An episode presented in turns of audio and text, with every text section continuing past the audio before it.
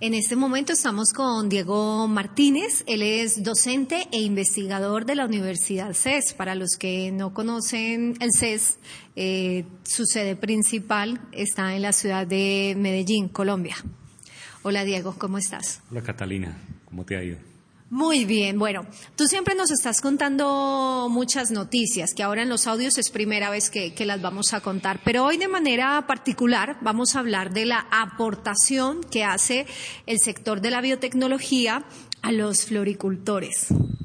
Eh, tengo entendido que están haciendo, que son los únicos en Colombia que prestan un servicio de pruebas de detección de virus en los crisantemos. ¿Es así? Sí, es así, Catalina. Bueno, te voy a contar un poco más amplio. Nosotros desde la Universidad CES en el año 2011 empezamos un proyecto de investigación que estaba enfocado a implementar unas pruebas moleculares basadas en PCR y sondas muy específicas para la detección de algunos eh, agentes virales y paraviroides que afectan específicamente el cultivo de crisantemos aquí en el oriente antioqueño.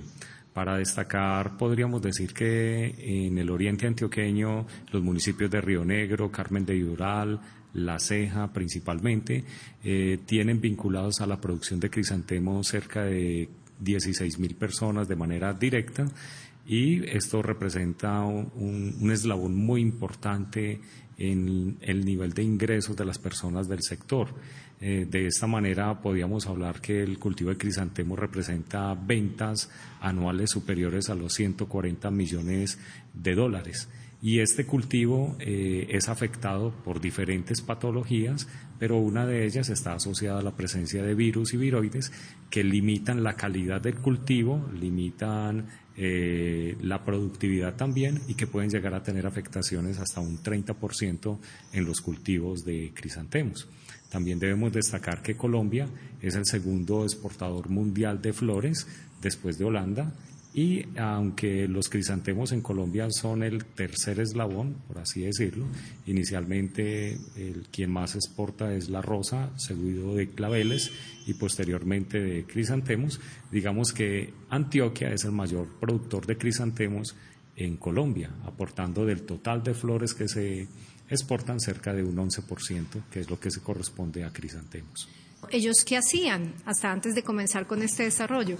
Bueno, en este sentido, en el año 2011 eh, surgen unos proyectos de eh, conjuntos entre la universidad y unas empresas productoras de variedades de crisantemos porque las pruebas que se venían realizando tradicionalmente generaban en un aspecto técnico algo que denominamos eh, falsos negativos, dado que la sensibilidad pues no era muy elevada, o sea, era buena, sin embargo dejaba algunas, algunas eh, entidades que se escapaban. De esta manera entonces empezamos a implementar unas técnicas basadas en PCR tiempo real y logramos implementar una técnica que es mil veces más sensible que la técnica tradicional que se venía utilizando. De esta prueba empezamos luego a validarla, la validamos con cultivos ya comerciales y hoy en día entonces podemos hacer detección de viroides como el CSBD que causa el enanismo, el CCHMBD que causa un moteado clorótico, virus como el TSWV y el INSB, diferentes entidades que afectan el cultivo de crisantemos.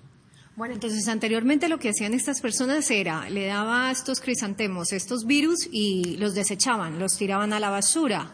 Eh, y ahora con estos desarrollos, pues estamos eh, fortaleciendo sus cultivos eh, para que no suceda esto? Bueno, en realidad cuando el crisantemo estaba siendo afectado por el viroide había que desecharlo porque no alcanzaba la calidad comercial. Entonces, lo que hemos venido aportándole al sector es a la evaluación de los materiales de partida que dan origen a los cultivos, es decir, los materiales semilla a partir de los cuales los cultivadores sacan sus esquejes y los llevan a producciones que pueden superar las millones de plantas sembradas. Entonces, aunque hacemos evaluación de muestra que nos llegan, una muestra que encontraron en un lote de, de cultivo comercial, las muestras más frecuentes son aquellas que hacen parte del material semilla que los floricultores comúnmente denominan plantas núcleo, plantas abuelas o plantas madre, que son de donde salen sus esquejes para siembra. Entonces, ¿cómo sería el proceso normalmente? Cuando llega a ustedes ese cliente y dice necesito que me realicen esas pruebas de detección que siguen? Eh, nosotros en este momento estamos trabajando en la evaluación de, plantas que nos llegan de un 60% de los productores de crisantemos aquí en Antioquia y también nos llegan muestras procedentes de la sabana de Bogotá. Eh, cuando nos llega la muestra, nosotros la procesamos, hacemos eh, un proceso de extracción de ácidos nucleicos y posteriormente la sometemos a unas pruebas que se realizan en equipos ya eh, especializados, tipo PCR tiempo real.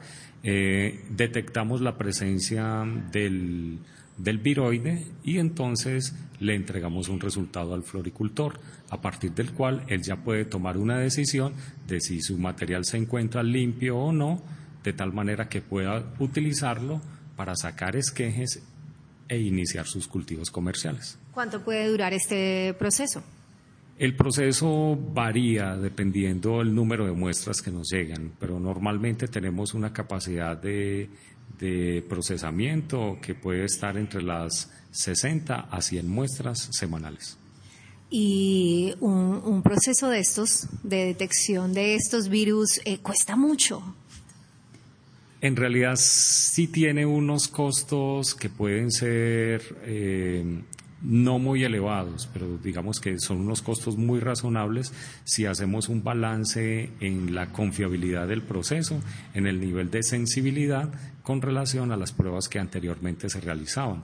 Y lo más importante es que eh, tú puedes tener una mayor eh, confianza y un nivel menor de y un nivel menor de incertidumbre al momento de partir con tu material eh, de siembra para decir, mira, estoy arrancando mi cultivo con, un, con unas plantas que están limpias y que si yo realizo mis procesos adecuadamente van a permanecer limpias, de tal manera que esperaría no llevarse una sorpresa de encontrar plantas enfermas o por lo menos en unos porcentajes muy elevados en su cultivo. ¿Cómo surgió este proceso de investigación en el 2011? Todo surge por las necesidades del sector y un elemento particular es que en las universidades a veces tenemos unos equipos que son muy especializados, pero cuyo uso no es muy frecuente, de tal manera que tienen unos periodos ociosos.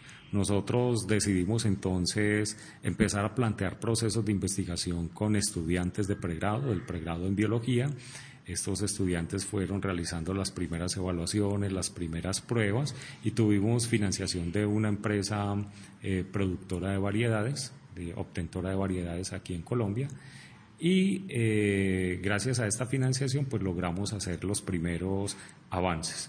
Posteriormente, entonces, llegamos a validar el proceso porque necesitábamos ver que lo que hacíamos en el laboratorio con materiales que eran controlados, lo podíamos también realizar con materiales que nos estaban llegando de cultivos. Así que empezamos a hacer un proceso de validación y luego una estructuración de costos para convertirlo en, un servicio. En ese proceso todavía vamos. El año anterior, en el 2018, ¿cuántos procesos de estos realizaron? El año anterior procesamos cerca de 2.000 muestras eh, de crisantemos. Eh, podríamos decir que eh, están representadas más de 800 variedades de, de, crisantemos. Y un dato adicional es que en cada una de esas muestras nosotros hemos estandarizado el proceso para que tú puedas incluir hasta cuatro individuos. Eso sería entonces un valor agregado porque tú no solamente evalúas una planta en una muestra, sino que puedes evaluar cuatro plantas, lo cual sería como un equivalente a cuatro muestras por una sola. ¿Algo más que quieras añadir y que consideres que la gente de este sector eh, quiera escuchar? Nosotros desde la Unidad de Biotecnología venimos trabajando también en otros frentes. Una de ellas es que hemos identificado también la posibilidad de limpiar materiales. Esto es, a partir de plantas que se encuentran infectadas con un virus, con un viroide, eh, estamos ya implementando unos procesos para la eliminación de estos virus y viroides a través de técnicas de cultivo de tejidos vegetales en condiciones in vitro.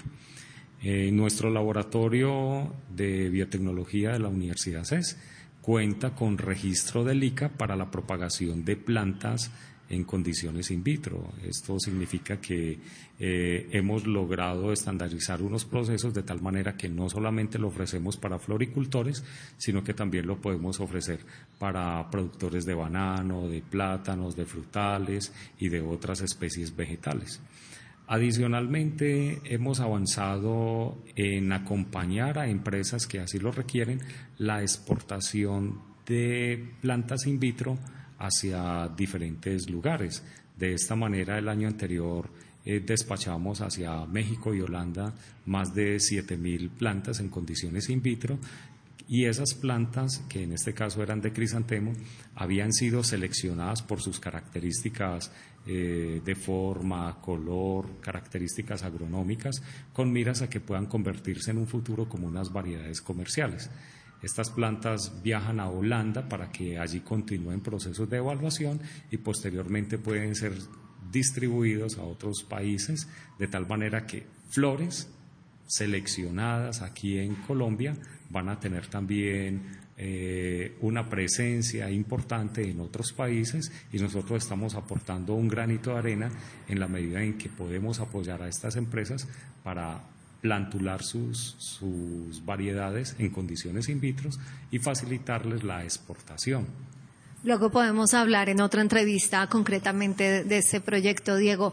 ¿Dónde los puede ubicar la gente? Danos, por favor, una web o un email. Nos pueden ubicar en la Universidad CES, en la Facultad de Ciencias y Biotecnología, el programa de Biología, y mi contacto a través de correo electrónico es dmartinez.ces.edu.co y estaré atento para atenderlos con mucho gusto. Muchas gracias. Gracias, Catalina.